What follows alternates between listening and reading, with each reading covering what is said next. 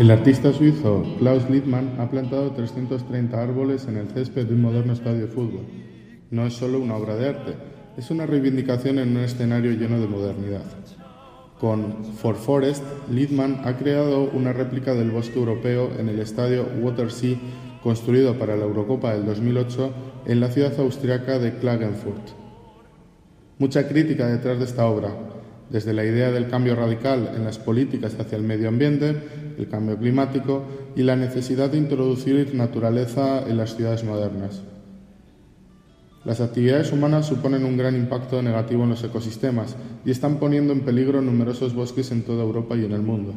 Por ello, con este bosque en el interior de un estadio de fútbol de grandes diversiones y moderno, se reivindica el cambio necesario en nuestra sociedad. Forfores podrá ser visitado hasta el 27 de octubre.